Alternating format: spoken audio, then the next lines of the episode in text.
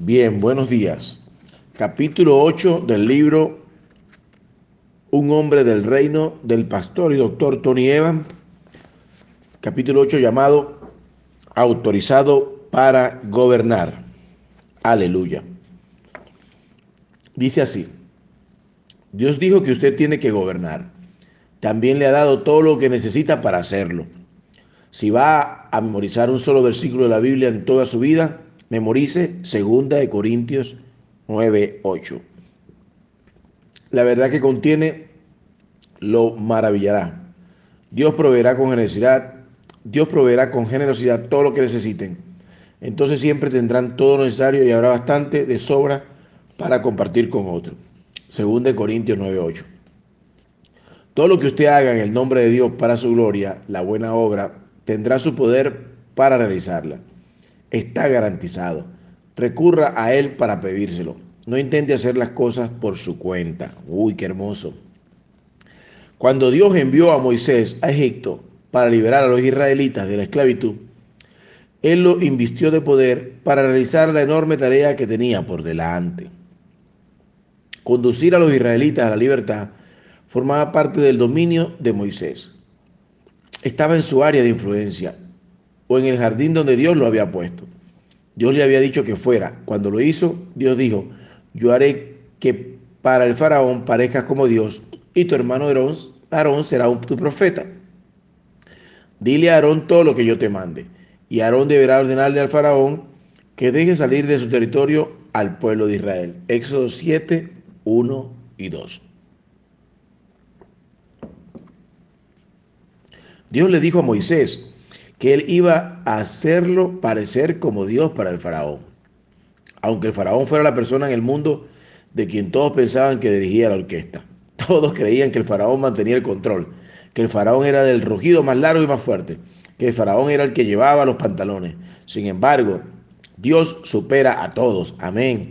Y cuando Él envía a alguien al dominio que, que Él ha declarado para que gobierne, Dios le da poder a esa persona para hacer exactamente eso. Dios no hizo que Moisés fuera Dios, sino que Moisés pareciera como Dios al faraón, lo cual significa que Dios nombró a Moisés como su representante elegido para ejercer la autoridad delegada, incluso sobre alguien que parecía tener más autoridad que Moisés. No importa qué posición tenga que enfrentar como hombre, no importa qué tan grandes sean los faraones, si usted está en el jardín, en el dominio donde Dios lo ha puesto, Él le dará el poder para gobernar con autoridad, para promover su reino. Aleluya. Acepte el papel. No obstante, recuerde que Dios no lo obligará a gobernar como no obligó a Moisés a confrontar al faraón. Eso depende de usted. Moisés podía haberse marchado diciendo, ¿sabes qué, Dios? Eh, todo me parece muy lindo, suena recio y es un gran discurso de vestuario, pero ¿tú has visto al faraón? ¿Tienes idea de cuántos hombres están a la disposición del faraón? Yo agradezco tu voto de confianza, Dios, pero no está siendo realista. Moisés podría haber dicho todo eso e irse. Moisés podría haber abdicado a su derecho de gobernar por miedo o por simple autocomplacencia. De haberlo hecho, podríamos estar leyendo sobre otra persona en la Biblia a quien, Dios, a quien Dios hubiera usado para liderar a su pueblo. En lugar de eso, Moisés finalmente dijo, yo me ocupo. Adoramos al Señor. Es parecido a lo que dijo David cuando se enfrentó a su propio faraón. Recuerden que la anatomía del faraón de David incluía una estructura que llegaba a casi tres metros de altura. Cuando como para que se dé una idea de cuán alto es eso, si un hombre se para junto a un aro de básquetbol de la NBA colocado a la altura del reglamento, la punta de su cabeza quedaría justo debajo del borde. Si se para en punta de pie, podría ser más alto que el borde. El nombre al que respondía este ejemplar de mamut era Goliat de Gat. Estoy seguro de que babiaba cuando hablaba. Lo que es importante entender sobre este gigante llamado Goliat es que probablemente descendía de un grupo de personas cuyas raíces están fuera de este mundo. Primero, nos los presentan en el libro de Génesis. Los hijos de Dios tenían relaciones sexuales con las mujeres. Ellas daban a luz hijos que luego se convertirían en los héroes y en los famosos guerreros de la antigüedad. Génesis 6.4, énfasis añadido. La de ellos es una historia épica que compite con cualquier éxito de taquilla en la actualidad. Era una raza mezcla de ángeles caídos llamados nefilitas o gigantes, y aunque la mayoría fue aniquilada en el diluvio, luego se encontraron remanentes. Aquí tienen tres de esos que califican para la, batalla para la pantalla grande. En otra batalla contra los filisteos en Gat, se enfrentaron con un hombre enorme que tenía seis dedos en cada mano y seis en cada pie, 24 dedos en total, que era también descendiente de los gigantes, según Samuel 21:20. O Oc, rey de Basán, fue el último sobreviviente de los gigantes refaítas. Su cámara de hierro y tenía más de 4 metros de largo y casi 2 de ancho. Aún hoy se puede ver en la ciudad amonita de Rabá, Deuteronomio 3:11. Todos los habitantes que vimos son enormes. Hasta había gigantes, los descendientes de Anac. Al lado de ellos nos sentíamos como saltamontes y así nos miraban ellos. Números 13, 32, 33. Es muy probable que Goliat proviniera de esta rara especie, una de las razas de gigantes en extinción, cuya reputación alcanzaba para mantener a raya al enemigo y cuya presencia amenazadora dominaba el panorama. Sin embargo, cuando David se acercó a Goliat, vio mucho más que un gigante. Con la mitad del tamaño de Goliat, David solo tuvo que mirar en línea recta para recordar algo mucho más importante acerca de este hombre. Porque la posición estratégica de David le recordó que Goliat no había sido circuncidado. El ángulo correcto. Atención. La perspectiva nunca es solamente lo que usted percibe. La perspectiva es cómo aprecia usted lo que ve. La perspectiva es una herramienta clave en las manos de un hombre del reino. La perspectiva es una herramienta clave en las manos de un hombre del reino. Si es que va a gobernar exitosamente con autoridad sobre el ámbito que Dios le ha dado, es importante que tome en cuenta la perspectiva. Los israelitas vieron el mismo gigante que vio David, pero no lo consideraron de la misma manera. Los israelitas vieron su tamaño, su fuerza y la estructura de su cuerpo. David vio delante de él una realidad decisiva. Goliat no había sido circuncidado. David le preguntó a los soldados que estaban cerca de él, ¿qué recibirá el hombre que mate al filisteo y ponga fin a su desafío contra Israel? Y a fin de cuentas, ¿quién es este filisteo pagano, incircunciso, al que se le permite desafiar a los, a los ejércitos del Dios viviente? Primera de Samuel 17:26. Todos los demás habían visto el tamaño amenazante del gigante, pero David vio algo más importante. El gigante no había sido operado. El no estar circuncidado solo podía significar una cosa, no tenía cobertura. La circuncisión era un ritual del pacto entre Dios y su pueblo. Recordemos el pacto de Abraham, de, Dios con Abraham, ¿verdad? Todos los varones de Israel eran circuncidados al octavo día para demostrar que pertenecían a ese pacto y para colocarle debajo de su provisión, su poder y su cobertura. Estar circuncidado significaba que usted pertenecía a la familia de Dios. No estar circuncidado significa que Dios no estaba de su lado, que no tenía cobertura divina. Usted era un pagano. Ahora, usted podía ser un pagano enorme e intimidante, pero no dejaba de ser un pagano. Es tan simple o tan fácil como eso. Yo digo que es tan simple porque es una verdad obvia. No obstante, también es difícil porque muchos hombres del ejército israelita lo pasaron por alto. Levantaron la mirada hacia el altísimo bruto que tenía parado frente y se, encogieron de miedo. David no paró, no miró para arriba, miró justo a la altura de sus ojos y dijo, yo me ocupo porque Dios se ocupa. Este hombre no ha sido circuncidado. En consecuencia, David tuvo acceso a la autoridad de Dios para vencer a un gigante que lo duplicaba en tamaño. Señores, nunca permitan que el tamaño de su gigante determine el tamaño de su Dios. Santo, tan poderoso es. Y su decisión. Lamentablemente muchos hombres han renunciado a su autoridad por carecer de la perspectiva del reino. Satanás ni siquiera tuvo que luchar contra ellos para lograrlo.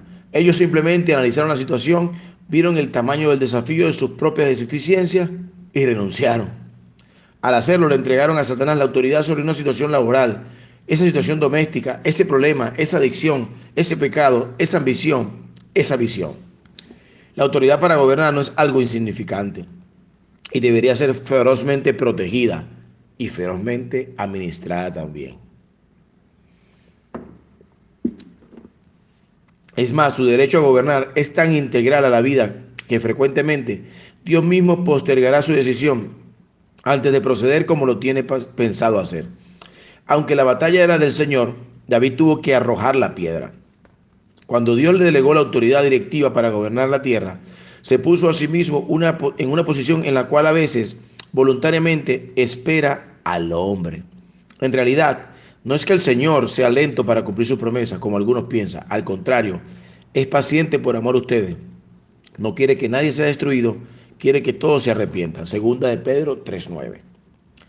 Dios ejercita la paciencia esperando que el hombre actúe antes de cumplir lo prometido. Recuerdo lo que pasó cuando Abraham se le pidió que sacrificara a su hijo Isaac sobre el altar en Génesis 22. El cordero sacrificial sustitutivo estuvo todo el tiempo en el arbusto, pero el ángel no dejó ver al cordero hasta que Abraham levantó el cuchillo para obedecer la orden de Dios de sacrificar a su hijo. Asimismo, una década antes, cuando Abraham recibió la promesa de que tendría este mismo hijo, aunque aún no tenía un descendiente, Abraham prefirió gobernar según su propia sabiduría, teniendo un hijo con su sierva Agar, en lugar de hacerlo con su esposa Saraí. Dios, Dios no se involucró ni intervino en el reino de Abraham. Dejó que Abraham gobernara para bien o para mal. No obstante, por ese motivo, Dios se demoró unos 25 años desde el inicio de la promesa para darle un heredero por medio de Saraí. ¡Ay, Señor! Eso es lo que nos quiere decir, amados hijos, que cuando hacemos las, cosas de nuestra fuerza, en lugar de obedecer a Dios, retrasamos, ¿verdad? Retrasamos la promesa. Dios nunca lo obliga a gobernar su mundo o a administrar el dominio que le ha entregado. Sin embargo, Él le ha dado todo lo necesario para obtener el máximo provecho de su vida y de la vida de quienes están dentro de su área de influencia. Usted no es simplemente un puñado de tierra amontonada diseñado a existir durante algunos años y después morir. No, no, no, no. No obstante, muchos hombres transitan penosamente por la vida con esa mentalidad. Todas las mañanas se levantan para tomar el mismo desayuno. Van al mismo trabajo, se toman el mismo tiempo de almuerzo, vuelven manejando a casa para ver los mismos programas de televisión y luego se acuestan en la misma cama, solo para despertarse al día siguiente y volver a hacer lo mismo, sin ninguna pasión sin entusiasmo, sin ningún propósito por ver el avance del reino de Dios mediante un buen gobierno. Recuerde, lo que, recuerde que lo que usted haga en la tierra es una inversión para la recompensa que recibirá en la eternidad. Lo que usted hace importa, no solo los demás, es importante para usted. Y yo diría, es importante para Dios. Lo que usted haga no importa solamente si es el presidente de una de las empresas de la lista Fortune 500 o un taxista. Lo que usted haga es importante, cualquiera sea su profesión. El reino de Dios lo abarca todo. Así como, como no hay jugadores innecesarios en un equipo de fútbol, no hay posiciones menos valiosas en el reino de Dios. Dios le ha concedido a usted el funcionamiento y el cumplimiento de su plan dentro de los límites prescritos, así como en el campo de juego existen líneas de banda establecidas como límites físicos dentro de las cuales el entrenador debe dar las instrucciones. Dios ha establecido límites alrededor de su creación. Dentro de esos límites, Él le dio a usted la libertad de dar instrucciones. Un tenista no puede jugar libremente si no hay línea de saque. Un jugador de béisbol no es libre de jugar si no hay línea de bases. En el atletismo siempre hay límites para que el juego se potencie al máximo. Por este mismo motivo, Dios ha puesto límites en su palabra para crear la oportunidad de sacar dentro de ellos el mayor provecho del dominio. En primer lugar, esos límites involucran su voluntad por medio de los mandamientos más grandes. Amar a Dios y amar al prójimo. Adoramos al Señor. ¿Qué es esperar? Algunos cristianos de la actualidad han declarado que ellos no pueden meterse en el juego, sino que deben esperar en Dios para decidir hacer algo. De manera que acaban no haciendo nada por el reino, nada que sea eternamente productivo, porque mientras están ocupados esperando en Dios, Él está esperándolo a ellos. Uf, está tremendo esto. En efecto, la Biblia nos dice que hay ocasiones en las que tenemos que esperar en el Señor. Espera con paciencia al Señor. Sé valiente y esforzado. Así, espera en el Señor con paciencia, dice el Salmo 27, 14. No obstante, esperar en el Señor no quiere decir sentarse a hacer nada. Sentarse sin hacer nada. No, Señor. Esperar en el Señor por un trabajo no significa sentarse en su casa todo el día y esperar que el teléfono suene. Si es, el único que hace, si es lo único que hace, va a esperar durante un largo tiempo si necesita un trabajo e incluso si cree que Dios le prometió darle uno, tiene que levantarse, vestirse, lavarse los dientes, ponerse desodorante y salir a buscar ese trabajo. Leemos sobre esto en Mateo 6:26, donde dice, miren los pájaros, no plantan ni cosechan, ni guardan comida en granero, porque el Padre Celestial los alimenta. El pájaro no crea ni proviene, ni provee, perdón, su propia comida, pero de todas maneras tiene algo que hacer algo para conseguirla. El pájaro no puede sentarse en una rama con el pico bien abierto esperando que Dios le arroje un gusano desde el cielo. Cualquier pájaro que lo haga no dará mucho tiempo en esa rama antes de morir de hambre y caer. En cambio, el pájaro tiene que buscar el gusano, el insecto o la semilla que Dios le ha provisto. Esperar en el Señor no significa no hacerse responsable. Simplemente significa no salirse del gobierno de Dios mientras usted ejerce activamente la autoridad. Significa esperar los métodos, la dirección y la provisión de Dios para llevar a cabo lo que Dios le ha guiado a hacer o lo que Él dijo que Él hará. Esperar en Dios no quiere decir no hacer nada, a menos que no haya nada para hacer. Esperar en Dios significa no salirse de la revelación prescrita por Dios para lograr que se haga algo. Dios está esperando que usted dé el paso de fe o acepte el plan de acción que le ha dado. Usted está esperando los recursos de Dios, la guía de Dios o los métodos de Dios para hacerlo. Muchas veces esto requerirá que usted primero actúe por fe. Digo por fe porque muchas veces los recursos espirituales de Dios no reflejan las realidades físicas que veo. Cuando yo era mucho más joven, mientras trabajaba en mi doctorado en el seminario y predicaba para levantar una iglesia, estaba muy apretado de dinero. En mi casa éramos, en mi casa éramos seis personas que tratábamos de arreglárnoslas con un escaso sueldo, además del alto costo de la pensión del seminario. Recuerdo una vez que mi auto empezó a hacer mucho ruido. De hecho, hacía tanto ruido que Luis sabía que yo estaba llegando mucho antes de que estuvieras cerca de la casa.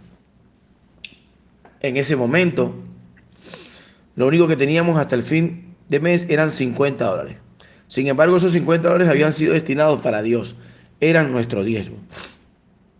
Cuando llegó el domingo tuve que tomar una decisión. Iba a confiar en la palabra de Dios y permitir que mis actos se reflejaran en mi fe.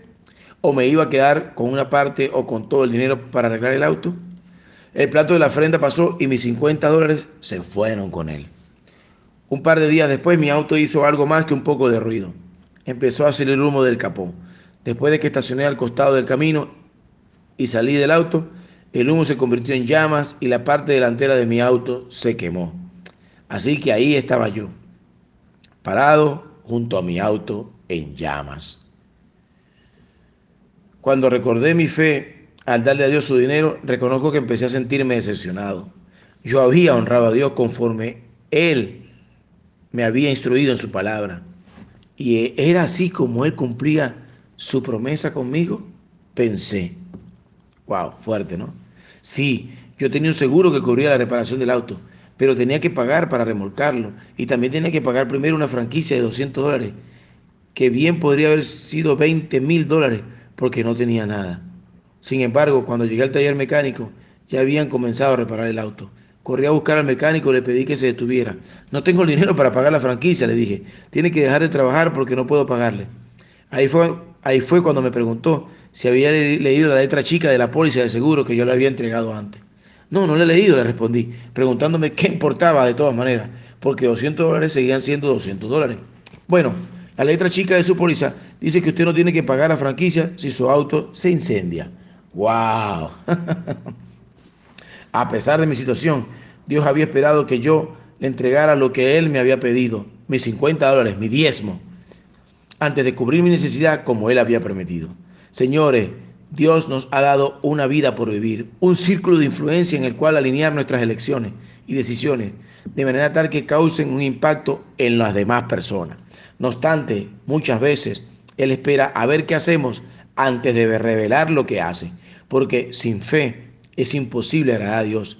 Todo el que desea acercarse a Dios debe creer que Él existe y que Él recompensa a los que lo buscan con sinceridad. Hebreos 11:6. El Salmo 115, 16 nos habla de la plenitud del reinado que nos ha sido confiado. Los cielos pertenecen al Señor, pero Él ha dado a la tierra a toda la humanidad. Fuimos creados para administrar este tercer planeta a partir del Sol, para bien o para mal.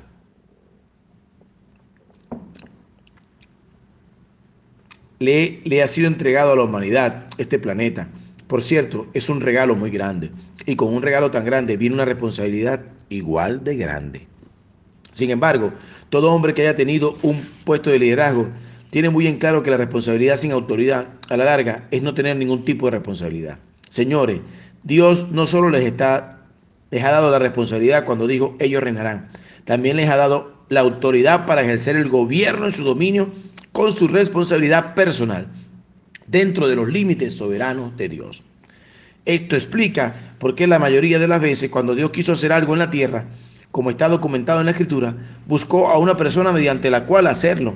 No bajó en primera instancia para hacerlo él mismo.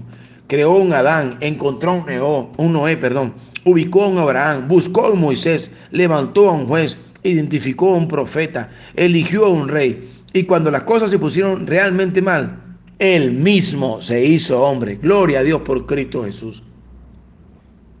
Wow, está tremendo esto. Él mismo se hizo hombre. Dios ha planificado su reino para que funcione de tal manera que la humanidad actúe como su equipo de supervisores. Dios tiene un organigrama y usted está en él, directamente sobre su dominio, su círculo de influencia. Él lo ha puesto en la tierra para que su soberanía logre realizar el plan para su reino. Dios en persona le ha dado a usted autoridad con límites para operar en nombre de Él a través de la historia. Usted es un intermediario de Dios, alguien que levanta sus brazos para tocar el cielo y transformar la tierra. Amén. Dios creó. Como vimos anteriormente en el libro de los Salmos, el hombre ha sido creado un poco menor que Dios. Es muy diferente a lo que el mundo trata de decirle cuando asegura que usted ha sido hecho un poco superior a los monos. Es una gran diferencia. Santo. La imagen de Dios en el hombre se manifiesta tanto en la realidad ontológica como en lo funcional. El reflejo ontológico de Dios está en la naturaleza espiritual. Dios es espíritu y la escritura nos dice que porque Dios es espíritu, nosotros debemos adorarlo en espíritu y en verdad. Juan 4:24. Cuando Dios creó al hombre, dice que Él sopló aliento de vida en la nariz del hombre. Y el hombre se convirtió en un ser viviente. Génesis 2.7. Adán se transformó en un alma viviente cuando el espíritu inmaterial fue puesto dentro de él. Sin embargo, su imagen como hombre no solo refleja a Dios ontológicamente, sino también funcionalmente, porque el hombre fue creado a la imagen de Dios. La soberanía del hombre debe reflejar la soberanía de Dios para que del hombre, para que la del hombre tenga éxito. De esta manera, la realidad física del hombre debe reflejar la realidad espiritual de Dios cuando gobierna dentro del marco que Dios ha establecido. El hombre que está espiritualmente conectado con Dios cumple la norma de Dios, combinando lo espiritual con la realidad física de función. Fuimos creados como seres holísticos que reflejan la imagen de Dios. Sin embargo, Satanás ha tenido éxito y el Señor lo reprenda, ¿verdad? Al lograr que separemos nuestra realidad ontológica de nuestra realidad funcional. De manera que somos espirituales los domingos, pero encaramos la vida independientemente de Dios a través de la realidad física y tangible de lunes a sábado. Esto ha causado una especie de esquizofrenia espiritual en el cuerpo de Cristo y ha limitado el avance del reino de Dios a cargo del hombre. Para que el gobierno del hombre logre todo lo que Dios se propuso que alcanzara, debe someterse al gobierno global de Dios y reflejar simultáneamente la imagen de Dios. La soberanía nunca puede estar separada de la imagen. Lo que solemos encontrar en nuestra cultura son hombres que quieren gobernar sin la imagen de Dios. Cuando los hombres tratan de llevar a cabo su gobierno sin integrar el aspecto espiritual en la soberanía física, terminan desechando a Dios y provocando una serie de consecuencias. Un hombre del reino gobierna con ayuda. Un componente fundamental para integrar el aspecto espiritual en la soberanía física consiste en poseer un entendimiento preciso de la función divina planteada entre el hombre y la mujer. Gran parte de la confusión que envuelve, los matrimonios actuales surge de una visión errónea sobre la naturaleza de esta relación. Cuando la gente lee que Dios dijo que no era bueno que Adán estuviera solo, suele identificarlo con la suposición de que Dios estaba aliviando la soledad de Adán, por medio de la creación de la mujer. Lo identifican simple y esencialmente con el compañerismo.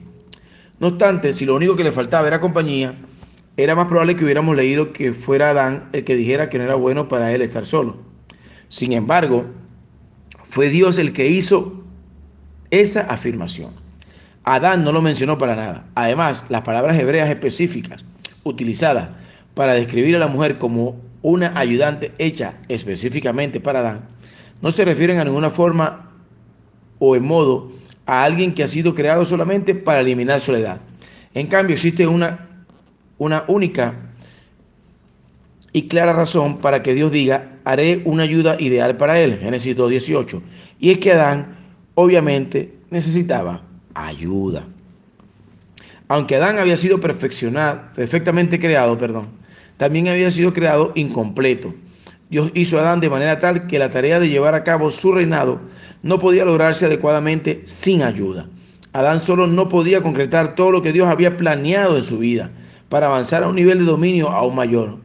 Adán necesitaba ayuda. Esto no es negar el valor del compañerismo, ni que Eva haya satisfecho la necesidad de compañía pero el compañerismo no fue la principal preocupación de Dios cuando creó a la mujer. El, el interés de Dios cuando creó a la mujer era fortalecer al hombre y en consecuencia fortalecerlos a ambos para que ejercieran la soberanía juntos. Para expresarlo de otra forma, señores, dedicarse estratégicamente a su llamado o a su destino está antes, está mucho antes que su sexualidad. Tener al lado a una persona que pueda ayudarlo a alcanzar lo que Dios ha establecido para ustedes es más importante que cuán emocionantes sean las cuestiones en la alcoba. Asimismo, tener a alguien que lo ayude a alcanzar todo su potencial es más importante que la belleza de esa persona. No estoy diciendo que Dios no incluya un poco de diversión sobre la marcha para que disfrutemos mutuamente, pero su propósito va mucho más allá del compañerismo o de ganar un trofeo por esposa. No obstante, debido a que muchos hombres han preferido este último objetivo a expensa de lo más importante, ya sea para entender mal, por entender mal, perdón, mal, perdón, lo que debían buscar en una compañera o por tener valores con poca visión de futuro, no han maximizado el potencial del pacto matrimonial. Es importante revisar las palabras en hebreo que han sido traducidas como ayuda idónea para él. En el pasaje que acabamos de leer, eh, porque tiene mucho más poder de lo que pensamos. Estas palabras son Eser y Kenedgudo. Eser y Keneddo. La palabra Eser aparece 21 veces en el Antiguo Testamento y solamente en dos veces se refiere a una mujer. El resto de las veces se refiere específicamente a la ayuda que viene directamente de Dios de forma suprema. Por ejemplo, no hay, nada, no hay, no hay nadie como el Dios de Israel. Él cabalga por el firmamento para ir en tu ser, en tu ayuda. Deuteronomio 33, 26. Nosotros ponemos nuestra esperanza en el Señor. Él es nuestra ayuda, es ser y nuestro escudo. Salmo 33, 20. En cuanto a mí, pobre y necesitado, por favor, Dios ven pronto a socorrerme. Tú eres mi ayudador, mi ser. Salmo 75. Nuestra ayuda, nuestra ser viene del Señor. Salmo 124, 8. Para diferenciar ser de otro uso en el Antiguo Testamento, que se refería a una ayuda poderosa ofrecida por Dios, fue agregada la palabra kenegdo, que viene de neget, neget, perdón, la cual significa enfrente de o a la vista de. También puede traducirse en el sentido de completar o de ser o de un ser homólogo, como una pareja. Señores, si la idea que, si la idea que tienen de la mujer con la que se casaron, o si son solteros de la mujer con la que se quieren casar o piensan casarse, no es más que de alguien que cocine, que limpie su casa, que limpie la nariz de los chicos y los lleve al entrenamiento de fútbol, no solo han pasado por alto el componente espiritual de la naturaleza de la relación entre el hombre y la mujer, han hecho un mal uso de esa relación para su propio detrimento. Si lo único que quieren es alguien que haga sus quehaceres, les sugiero que contraten a una sirvienta. Santo. Eva fue creada para mucho más que eso. Eva fue creada para proveer, según la comprensión contextual de los múltiples usos, de ser ayuda sólida, ayuda idónea, en la posición de homóloga, avanzar a su destino, señores, si quieren avanzar bien, es un esfuerzo de colaboración, es un esfuerzo de matrimonio, es un esfuerzo de dos, de usted y su esposa. Cualquier hombre que mire a su compañera sin admirar sus habilidades, percepción, intelecto y capacitación y talento, este hombre es un necio.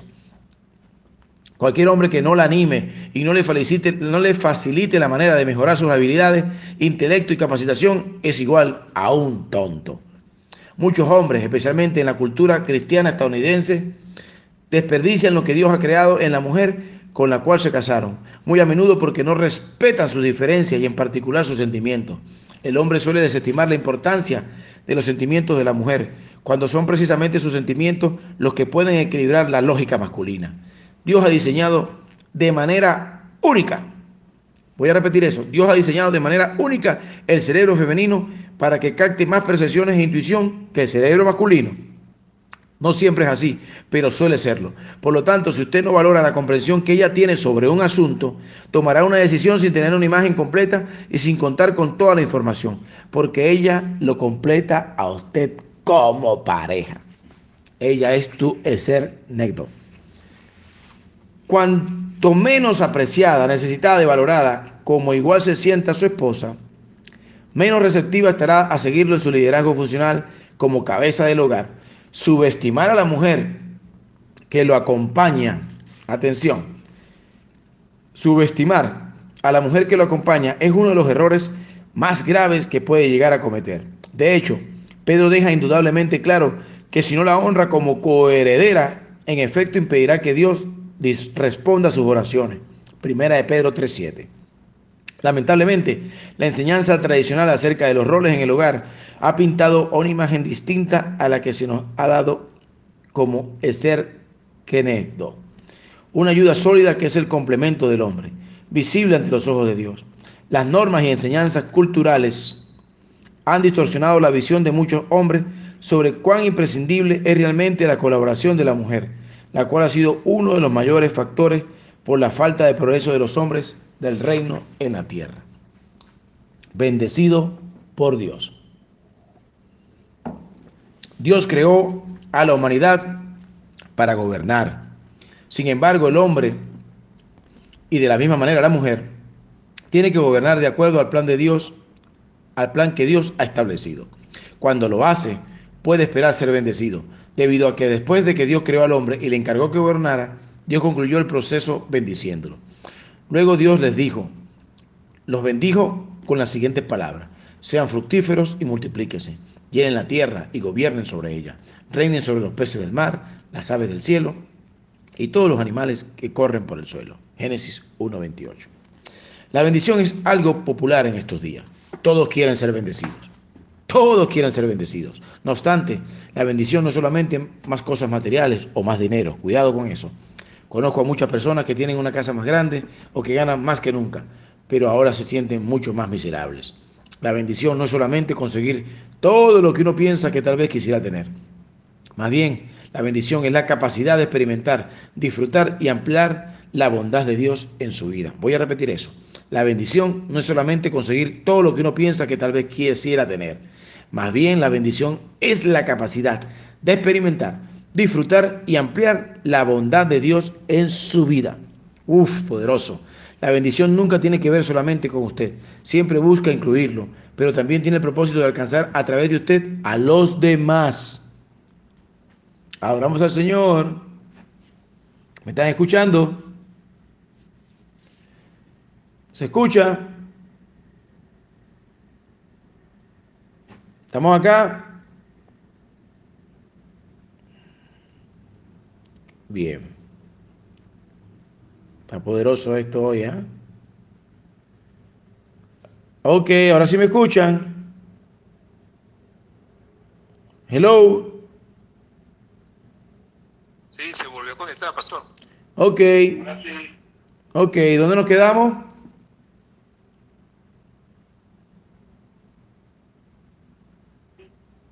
Las causas que son infelices. Ajá, muy bien. Correcto. La bendición nunca tiene que ver solamente con usted, siempre busca incluirlo, pero también tiene el propósito de alcanzar a través de usted a los demás. Demasiados, hoy, demasiados cristianos hoy en día quieren que Dios los bendiga sin estar dispuestos a que la bendición de Dios también alcance a otras personas a través de ellos. Uy, está tremendo esto. Lo que están haciendo en realidad es restringir la bendición en su propia vida, porque Dios siempre bendice para alcanzar a otras personas, además de la persona a ser bendecida. Si usted no está dispuesto a hacer una bendición para los demás mediante lo que Dios le ha dado, ¿por qué debería él tenerlo en cuenta como un buen candidato para ser bendecido? Uy, está tremendo. Cuando Dios bendijo a Adán y a Eva en el Edén, les dijo que fueran fructíferos y que se multiplicaran. Luego los habilitó para que llenaran la tierra y extendieran la bendición que se les había dado por, por toda la tierra y a las personas que vendrían después. No solo eso, otra forma en la que Dios también los bendijo fue suministrando recursos en el lugar, el jardín, donde se esperaba que gobernaran. Cuando Dios llamó al hombre a gobernar, no lo llamó para que lo hiciera sin haberle dado los recursos. Es una definición acertada de la palabra bendición. Dios lo bendice cuando lo provee para todo lo necesario para su llamado. Es cuando Dios lo equipa para cumplir la cabalidad con su soberanía. Usted sabe que ha sido bendecido cuando es capaz de disfrutar de la bondad de Dios. A pesar de las pruebas y de las tribulaciones relacionadas con lo que está haciendo, cuando tiene acceso suficiente, a suficiente fortaleza, a suficientes recursos y capacidad para llevar a cabo lo que ha sido llamado a hacer. Uy, esto está tremendo. La poderosa verdad que tiene que recordar para gobernar su mundo, señores, es que Dios siempre provee para el mundo que Él quiere que gobierne. Muchos hombres pretenden gobernar un mundo o una esfera de influencia que nunca fue la que Dios preparó para que ellos dominaran. O no gobiernan siguiendo el proyecto de Dios. Entonces se preguntan por qué están tan cansados y frustrados todo el tiempo. Se pregunta por qué la cosa no funciona. No funciona porque no están en el jardín correcto, santo, en lugar donde Dios lo puso. Se encuentran en el jardín de otra persona, fuera del que le fue asignado. Cuando usted deja al lado lo que Él lo llamó a hacer y trata de gobernar el mundo de los otros, tiene que arreglárselas por su cuenta. A Dios no le interesa ayudarlo para hacer prosperar a su propio reino o el reino de otro, o para, o para gobernar el mundo de otro. Dios tiene un reino y en él ha creado una autoridad específica para que determinadas personas trabajen de acuerdo a un plan específico para el mejor progreso de su reino. ¡Wow! Tremendo. Hasta aquí el capítulo 8 del libro Un hombre del reino. Gracias a los que escuchan este audio y nos volvemos a ver mañana. Dios les bendiga.